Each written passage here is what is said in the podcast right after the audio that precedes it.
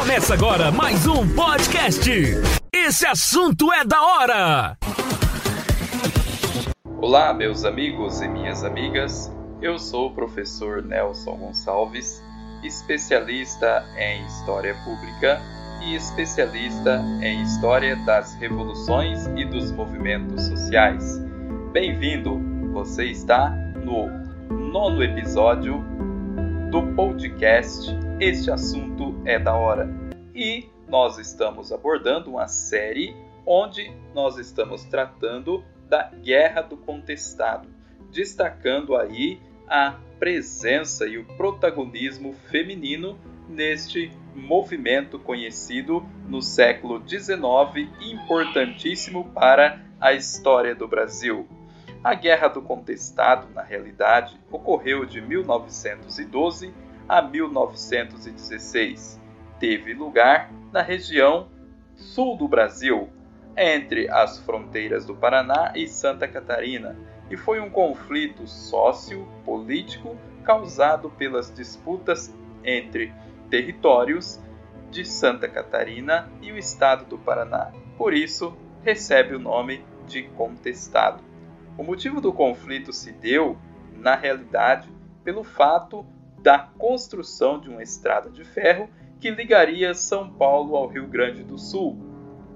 Este, esta iniciativa deixava milhares de pessoas ou centenas de pessoas em más condições de vida, em detrimento dos interesses dos coronéis e da empresa norte-americana a American Brazil Railways Company. Portanto, vocês não podem perder este nono episódio de A Guerra do Contestado.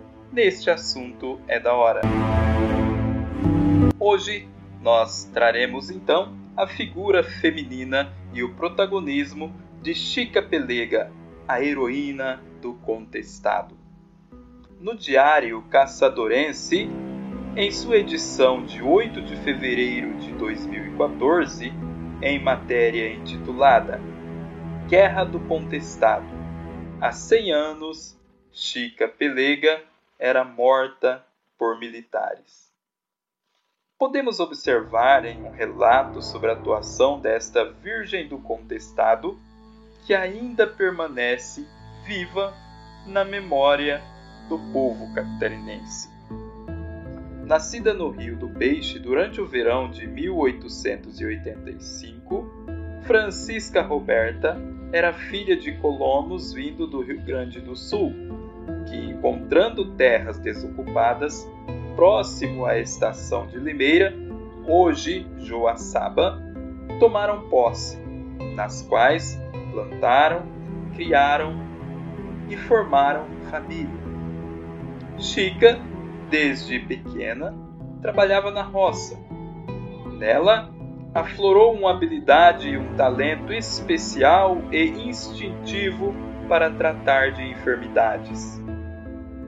Era chamada na vizinhança para tratar de animais e pessoas doentes.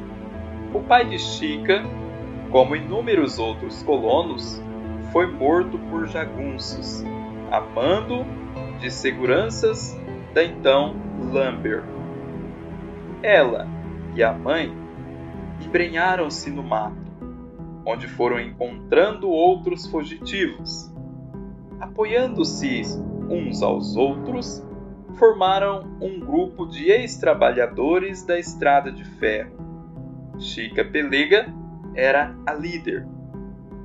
O grupo ouviu falar do monge José Maria, curandeiro ressuscitado, que estava indo para Taquarussu, nos limites de Curitibanos, onde aconteceria a festa do Senhor Bom Jesus. Então, resolveram seguir para lá e passaram a viver sob a liderança do monge. Chica Pelega assumiu o papel de destaque, admirada por todos ela passava a maior parte do tempo em uma enfermaria improvisada. Por isso, ganhou de presente um cavalo e uma espécie de mantinha de lã forrada, felpuda, como um pelego, que atava ao pescoço. Ficou conhecida como Chica, que montava melhor do que o homem. Com seu pelego ao vento, passou a ser carinhosamente chamada de Chica Pelego. Segundo o relato do Diário Caçadorense de 2014, no primeiro ataque a Taquaruçu, Chica, montada em seu cavalo, empunhando a bandeira branca de cruz verde ao centro, infundia ânimo e coragem aos sertanejos.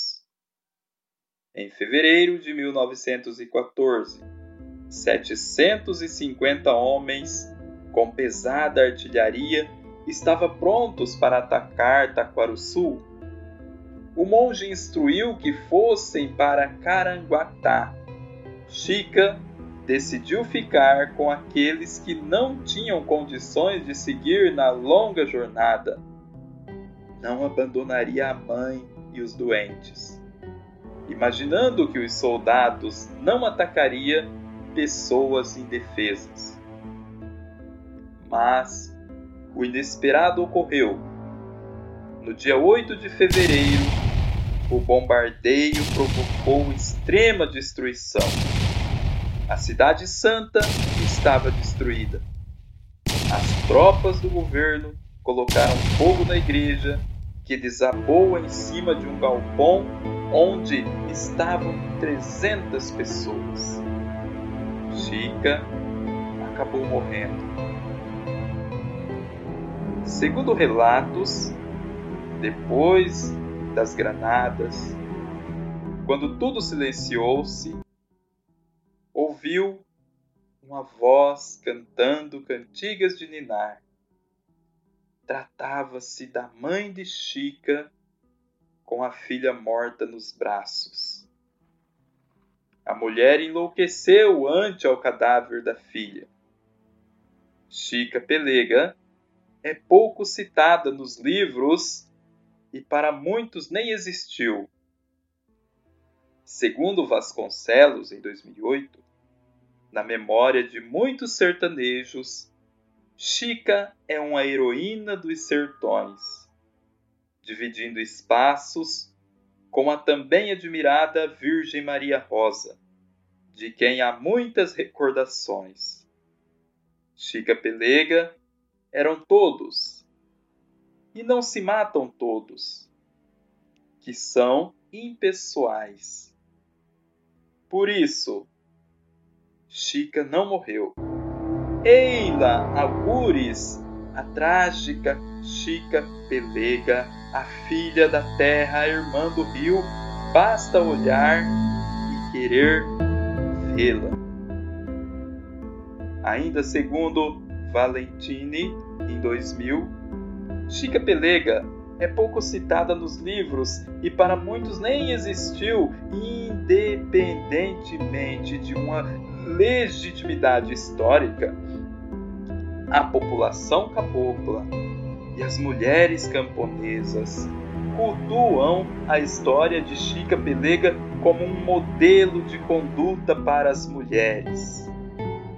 Nos últimos anos, os movimentos sociais apresentam a orientação de que é preciso fazer história, quer dizer, agir como sujeito, ir à luta em busca dos direitos. A Chica Pelega torna-se referência quando o mote da discussão é luta, pois lutou com sua vida para defender o direito da terra, para defender o direito de ficar, para defender o direito dos idosos, dos doentes e dos acamados. A luta em busca dos direitos, Chica torna-se referência quando o mote é luta. Este, meus amigos, é o nono episódio deste assunto é da hora. Podcast. Esse assunto é da hora.